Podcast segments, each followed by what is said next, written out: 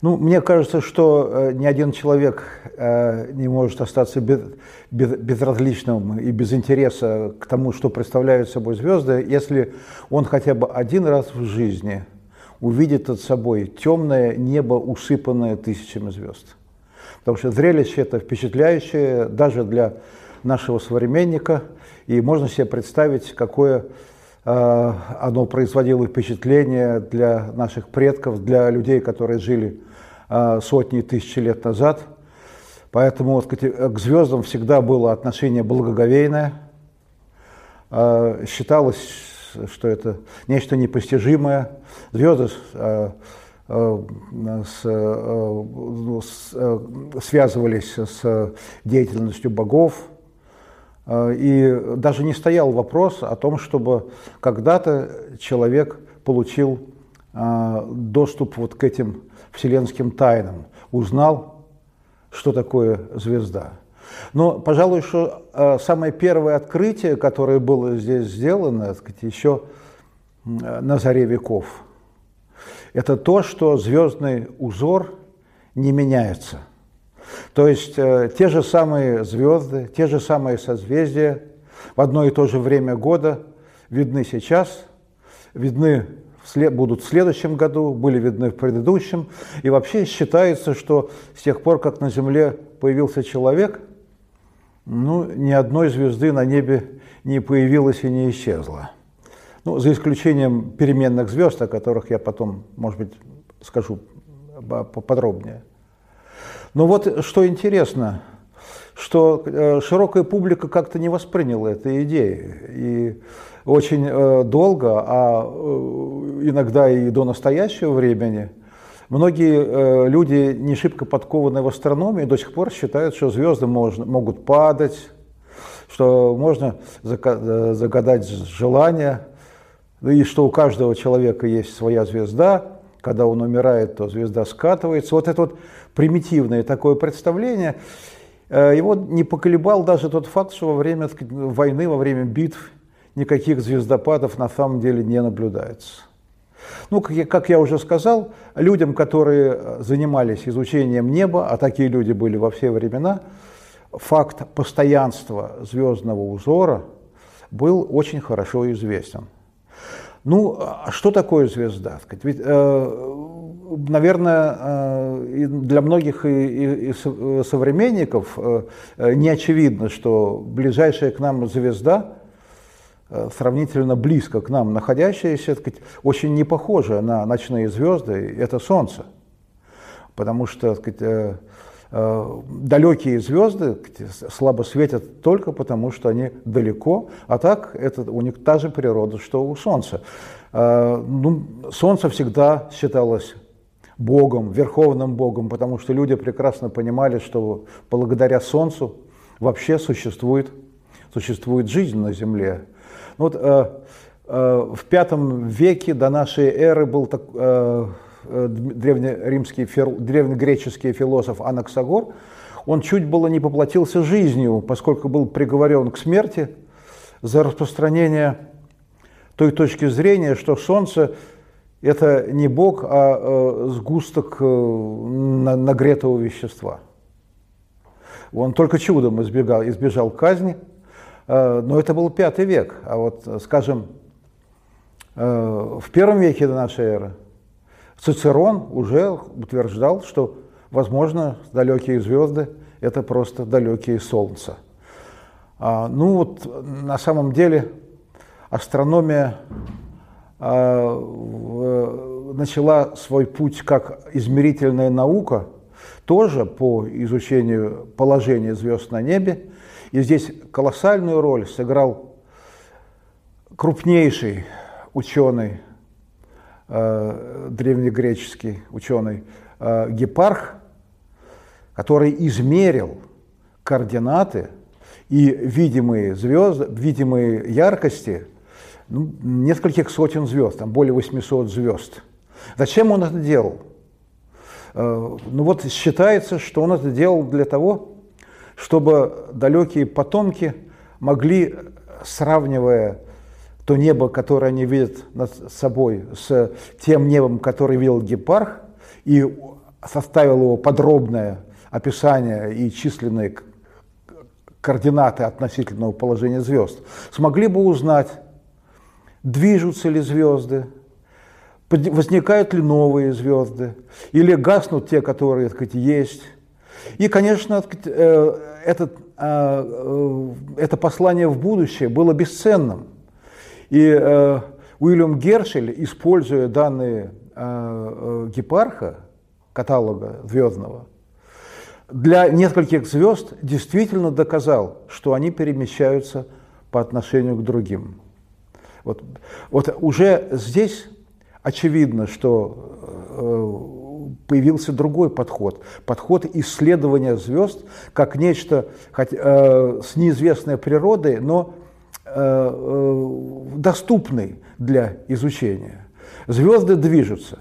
Ну, что такое звезды? Вопрос оставался открытым. И, скажем, даже э, Коперник, работы которого произвели целую революцию в науке, он считал просто вот сфера неподвижных звезд. Что это такое?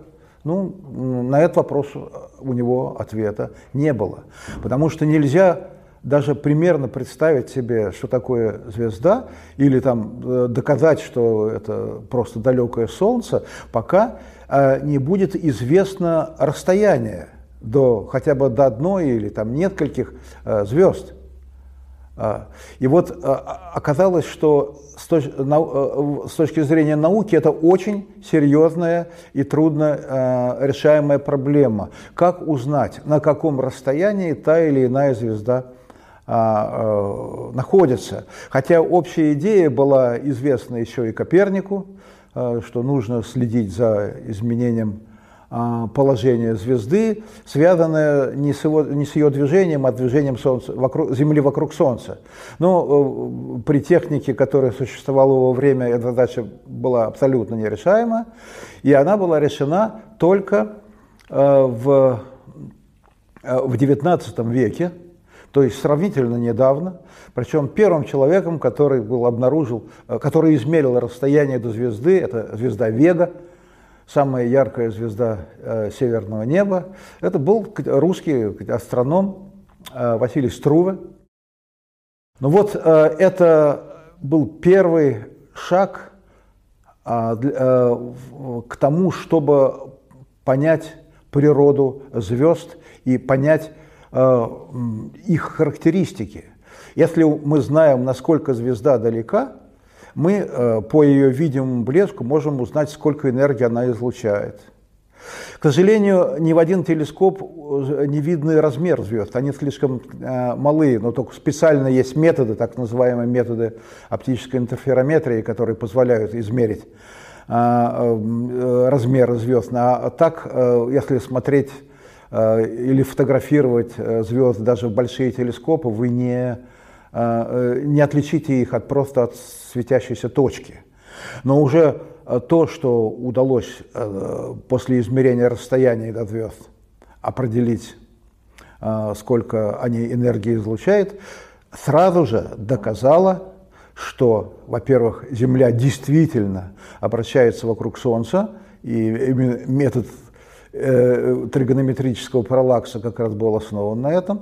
То есть окончательно было доказано движение Земли. И, во-вторых, было определено расстояние и получено, что звезды могут излучать энергию даже больше, чем то Солнце, которое сказать, э, находится в центре нашей планетной системы. То есть тем самым э, э, уже был поставлен знак равенства между природой Солнца и, и природы звезд. Но как звезды излучают? А почему они излучают? Из чего они состоят? Казалось, что этой задаче невозможно найти решение. Но здесь э, наука все-таки развивалась, а, и э, в середине XIX э, века появился сказать, способ изучения источников света бесконтактного Э, бесконтактного изучения химического состава источников света. Авторами, э, которые разработали такую, такую методику, были Киргов и Бунзен, физик Киргов, химик Бунзен. Фактически они предложили использовать разложения света источников спектр. И по спектру, по виду спектра, по наличию в спектре определенных линий понять, из каких элементов состоит источник что там светится. Вот здесь впервые мы получили так сказать, возможность узнать, из чего состоят звезды.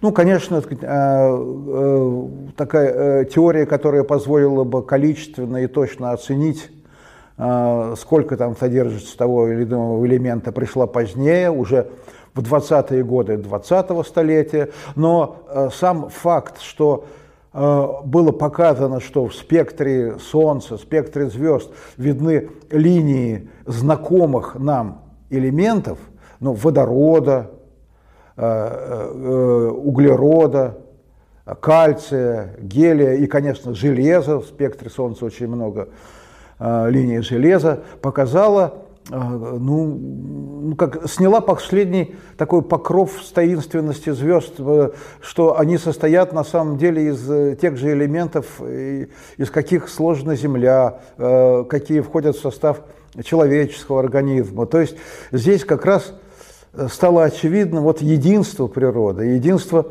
э, тех элементов, которые составляют самые различные э, тела, которые только в природе существуют, включая и звезды. Ну вот э, интересно, что интересно, что больше всего линий в спектре Солнца – да и других звезд, похожих на Солнце, принадлежат железу. Поэтому э, в 20-х годах 20-го э, столетия, ну, ну, скажем, сто лет назад, грубо говоря, считалось, что Солнце состоит в основном из паров железа. Ну, вот, пожалуйста, все аргументы, очень много железа, линий железа и очень мало линий водорода и там, других элементов – из паров железа. Но железо это такой элемент, из которого очень трудно выжать какую-то энергию. Если бы Солнце состояло из железа, но нам-то сейчас это уже очевидно, то оно бы сказать, очень быстро погасло, поскольку источников энергии не было. Но вот ситуация была переломлена с появлением в физике э, фундаментальной теории, новой теории, сказать, теории, которая крушила старые представления, оказавшиеся незыблемыми. Эта теория называется теория квантовой механики. Она дала возможность количественно а, рассчитывать те процессы, которые приводят к излучению и поглощению света атомами различных элементов. И вот, э, базируясь на этой новой теории, э, базируясь на этой теории, астроном Сесилия э, Пенс, которая работала в Гарвардском университете в Соединенных Штатах Америки, провела количественную оценку тяжелых элементов, э, вернее, или тех элементов, э, из которых состоит солнечная атмосфера и которые дают спектральные линии в спектре Солнца. А, я, наверное, оговорился, Сесилия Пейн, ее фамилия была Пейн, потом она вышла замуж за, а, за русского иммигранта и стала носить двойную фамилию а, Пейн Гапошкина.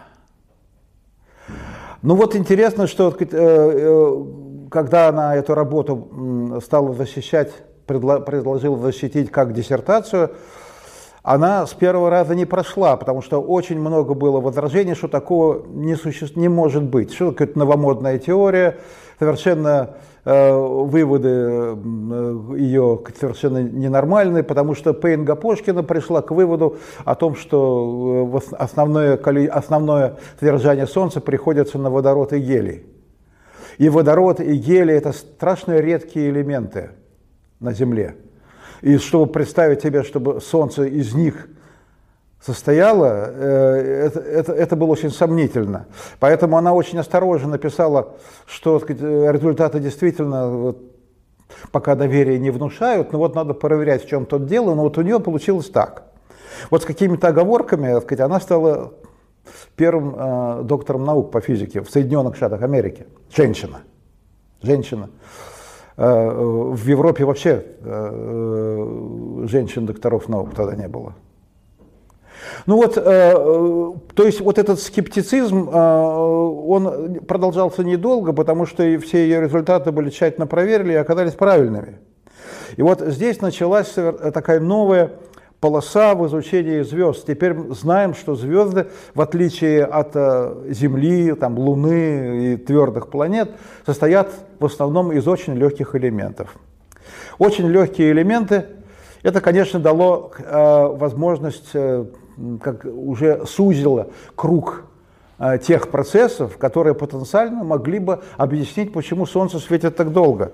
Но ясно, что и миллионы лет назад Солнце тоже освещало Землю, дарило тепло, э, ископаемые э, от остатки растений и животных, которые существовали миллионы лет назад здесь на Земле, это, ему, это, это, этому прямое подтверждение. Но вот все-таки какой механизм излучения? Почему Солнце излучает? Вот здесь я бы разделил этот вопрос на две части. Во-первых, почему Солнце излучает такой яркий свет? Это один вопрос – и второй вопрос, откуда для этого Солнце берет энергию? Вот эти два вопроса. Вот первый вопрос, он имеет совершенно тривиальный ответ, э, и он будет понятен для всякого. Солнце так ярко излучает только потому, что сказать, э, его излучающие поверхностные слои нагреты до 6 тысяч градусов. Все. Из чего бы Солнце не состояло – что бы там ни происходило, если это не прозрачное тело, а Солнце, конечно, не прозрачное тело, если оно нагрето до тысяч градусов, то при размере Солнца оно будет излучать именно такую энергию, которая к нам приходит. Поэтому этот вопрос просто был снят с повестки дня за очевидностью ответа. А вот вопрос другой. Энергия-то все-таки уходит, ну, температура высокая, но почему тогда не остывает Солнце? А должна остывать, если теряет энергию. А почему оно светит там миллионы, а сейчас, как оказывается, не миллионы, а миллиарды лет? А Солнце имеет по современным представлениям возраст около 5 миллиардов лет. А, где-то печка, которая подпитывает и поддерживает высокую температуру, из-за которой Солнце дает так много света и тепла. И вот здесь были э, были попытки создать э, какие-то физические теории, которые бы объяснили источник этого тепла, но они, в общем-то, делились на три, э, на три типа. Первое – это то, что Солнце поддерживает свою высокую температуру, потому что на него все время что-нибудь падает. Ну, например, Ньютон считал, что падают кометы – вот, э, позднее начали говорить вообще о метеорах, о, метеорном, о метеоритах, о метеор, э, э, метеорном веществе, которое в Солнечной системе хватает и которое потихонечку падает на Солнце и передает при падении свою энергию так, что держит поверхность Солнца в вечно нагретом состоянии. Это первая гипотеза. Она не подтвердилась, не так много на нее падает, чтобы объяснить. А вторая э, гипотеза была э, более физична. Пусть даже если ничего не падает, но Солнце может потихонечку э, сжиматься. Достаточно очень маленькая скорость сжатия, совершенно незаметная в течение там, жизни человека. Речь может идти там, о, о метрах, а или о километрах, если брать большие промежутки времени. Но вот это маленькое, почти незаметное для Земли сжатие, оно э, по всем законам физики должно приводить к выделению тепла, как любой сжимающийся газ выделяет тепло. И вот э, такое сжатие могло обеспечить на миллионы лет а вот столь э, высокую э, э, энергию сказать, солнечного излучения, какую мы сейчас наблюдаем. Но миллионы, а не миллиарды. Поэтому эта точка зрения, сказать, она отпала тоже, э, вот, поскольку не может объяснить, почему Солнце живет так долго. И, наконец, третья точка зрения, которая оказалась правильной – она уже появилась э, в начале 20 века. Ее, так сказать, автор в таком в количественном исполнении – это английский астрофизик Артур Эдингтон. Это то, что Солнце поддерживает свою температуру за счет превращения одного химического элемента в другое. За счет превращения конкретно водорода в гелий. Это превращение должно происходить не по всему объему Солнца, а только там, где температура особенно велика, то есть в центральных областях. Превращение водорода в гелий по всем законам физики должно сопровождаться выделением энергии, и можно, ну, Эдингтон сам не мог э, сосчитать это с той очевидностью, с которой посчитали уже сказать, через несколько десятилетий после него. Но сама идея оказалась абсолютно верной, а Эдингтон, Эдингтона можно считать первым человеком, который, в общем-то, понял, как устроена звезда. Ну, а дальше сказать, уже сказать, э, э, работы пошли лавинообразно, э, когда уже здесь помогали, конечно, те физики, которые занимались ядерными реакциями, поскольку здесь очень много общего, скажем, э, в тех процессах, которые происходят, скажем, при взрыве термоядерной бомбы и при тех процессах, которые развиваются в недрах Солнца. И надо было только как, дать какое-то окончательное доказательство того, что это действительно так, что мы не ошиблись. А вообще концы с концами сошлись. То термоядерные реакции в состоянии объяснить не только, э, почему Солнце светит долго, но они могли объяснить, почему разные звезды разных масс э, светят по-разному, разные спектры, да и потом оказалось, что они разное время существуют. А, ну вот э, окончательное доказательство правильности вот такой точки зрения пришло, так сказать, по двум каналам. Первый канал – это то, что если мы знаем, сколько на звездах, сколько в звездах Солнца, типа Солнца, водорода и гелия, мы можем рассчитать Э, интенсивность вот этого процесса превращения водорода в гелий и посмотреть, когда же это водородное топливо подойдет к концу.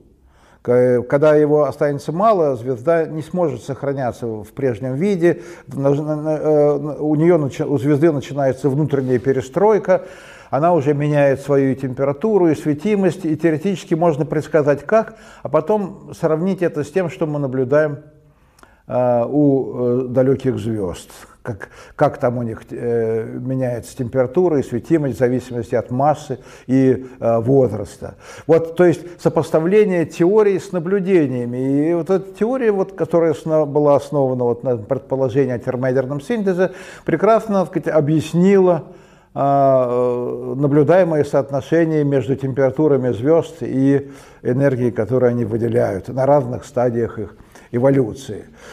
Но второе, более, пожалуй, э, физичное и существенное такое доказательство того, что мы действительно, так сказать, попали в точку и знаем, почему светят звезды, это то, что э, теория э, термоядерного синтеза, благодаря которой светятся звезды, предсказывает, что при превращении каждого, при рождении каждого нового атома Э, гелия должно выделяться так сказать, пару нейтрино. Нейтрино – это такие элементарные частицы, которые были открыты в 20 веке. Они очень слабо взаимодействуют с веществом. Открыты они так сказать, физиками-ядерщиками. А, э, и вот э, для доказательства того, что у Солнца термоядерная природа источника энергии, должна заключаться в поисках солнечного нейтрина. И вот эти поиски увенчались успехами. Это уже вторая половина 20 века. Солнечные нейтрино были пойманы. Действительно, они идут от Солнца. Более того, на нейтринном детекторе, а, построенном в Японии, а все нейтринные детекторы довольно сложные и громоздкие сооружения, очень глубоко под землей, чтобы э, другие излучения, кроме нейтрино, не, попали, не прошли через детектор. Э, ведь для нейтрино Земля не препятствие. Так вот, в этом детекторе, называется суперками, суперкамиоканда, была даже получена, было получено изображение Солнца э, нейтринными лучами, то есть э, просто отмечалось те направления, из которых приходили нейтрины, и потом эти нейтрины кучковались вокруг того направления, где есть Солнце. Поэтому получилось как бы их сложение, э, скажем, за год с лишним дало нам своего рода нейтринное изображение Солнца. Просто видно, что это действительно яркое пятно. Причем чтобы исключить появление, э, чтобы исключить э, помеху со стороны других частиц, которые могли проникнуть в детектор, детектор нейтрино э, фиксировал только те частицы, которые проходили сквозь земной шар. То есть получилось изображение Солнца сквозь толщу земного шара. Действительно, это очень впечатляющий был впечатляющий результат. И вот таким образом Сейчас э, выясняется, что э, звезды э, – это тела родственные Солнцу по природе, что они так сказать, светят, большая часть звезд светят за счет реакции превращения водорода в гелий, хотя есть звезды, у которых немножко другие источники энергии, и что звезды эволюционируют, то есть рано или поздно топливо должно кончаться.